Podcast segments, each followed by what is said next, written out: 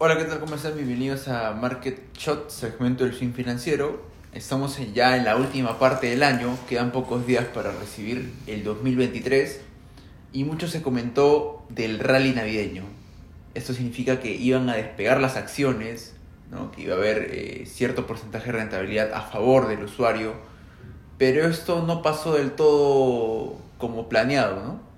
Sí, creo que el, rally navideño es algo que normalmente pasa en la bolsa en el último mes de, del año y es algo que generalmente ocurre, pero en los últimos dos años eh, ha estado un poco apagado, ¿no? Y varios inversionistas tenían la esperanza de que quizás este año sí iba a rebotar, especialmente porque la bolsa ha sufrido bastante en el transcurso del año y adicionalmente obtuvimos buenas noticias en el frente del índice de precio del consumidor, ¿no? que se estaba viendo que la inflación ya se estaba desacelerando, que era el mayor eh, problema para la bolsa de este año. ¿no? Entonces muchos tenían esa esperanza de que eh, iba a repuntar el, el, tal conocido rally navideño, ¿no? pero finalmente no se dio.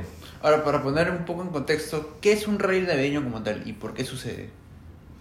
Bueno, o sea, gran parte de, de, lo que se estima es de que generalmente el último trimestre del año es el mejor, eh, generalmente también para las empresas, ¿no? Porque, eh, como se sabe, el último trimestre del año eh, hay mucho más consumo del lado de, de, de, la gente, las empresas le va mejor porque hay festividades y, y demás que impulsan que los consumidores tengan más, estén más propensos a consumir, ¿no? Y adicionalmente, bueno, en Estados Unidos sabemos de que el año, digamos, para ellos fiscal, académico, eh, comienza en septiembre, agosto, ¿no? Entonces, generalmente el tercer trimestre no es tan bueno justamente por ese motivo de que los inversionistas toman ganancias o retiran eh, posiciones, liquidan posiciones para preparar para prepararse para el año fiscal o académico, ¿no?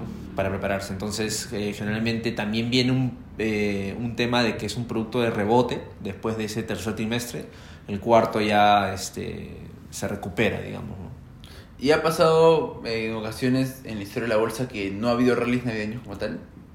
Sí, o sea, como te digo, en los últimos años no, no, hemos tenido un rally navideño. Me acuerdo que en el 2018, si no me acuerdo, si recuerdo bien, eh, por el tema de la guerra tarifaria con, entre Estados Unidos y China, eh, la bolsa no terminó bien. ¿no? Entonces es uno de los ejemplos que, que, que, ha ocurrido, que no, que no se llegó a concretar o a materializar, pero sí, o sea, es, un fenómeno que normalmente sí ocurre, ¿no? justamente por los motivos que ya, ya te comenté, pero este año no se dio.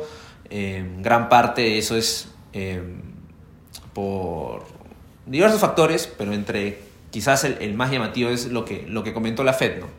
Eh, como ya sabemos, eh, no, era, no es algo de que no se sabía, sino que quizás el mercado no lo tenía tan en mente, pero durante las últimas semanas han comenzado a resurgir estos temores en cuanto a la recesión económica y en la última reunión de la Fed, en el cual brindó, brindó sus proyecciones económicas para el próximo año, más las declaraciones de Powell, digamos, el mercado se dio cuenta y comenzó a realizarse que, que quizás este, la desaceleración económica sí va a ser evidente el próximo año. Bueno, así es el mercado, pues. Mientras tú estás ganando, alguien está perdiendo Correcto. Así es. Bueno, este, gracias Jesús por la información que nos has brindado. Eh, recuerden a todos nuestros seguidores que nos pueden seguir en nuestras redes sociales y si tienen alguna duda o consulta, no duden en escribirnos. Nos vemos el próximo martes. Chao.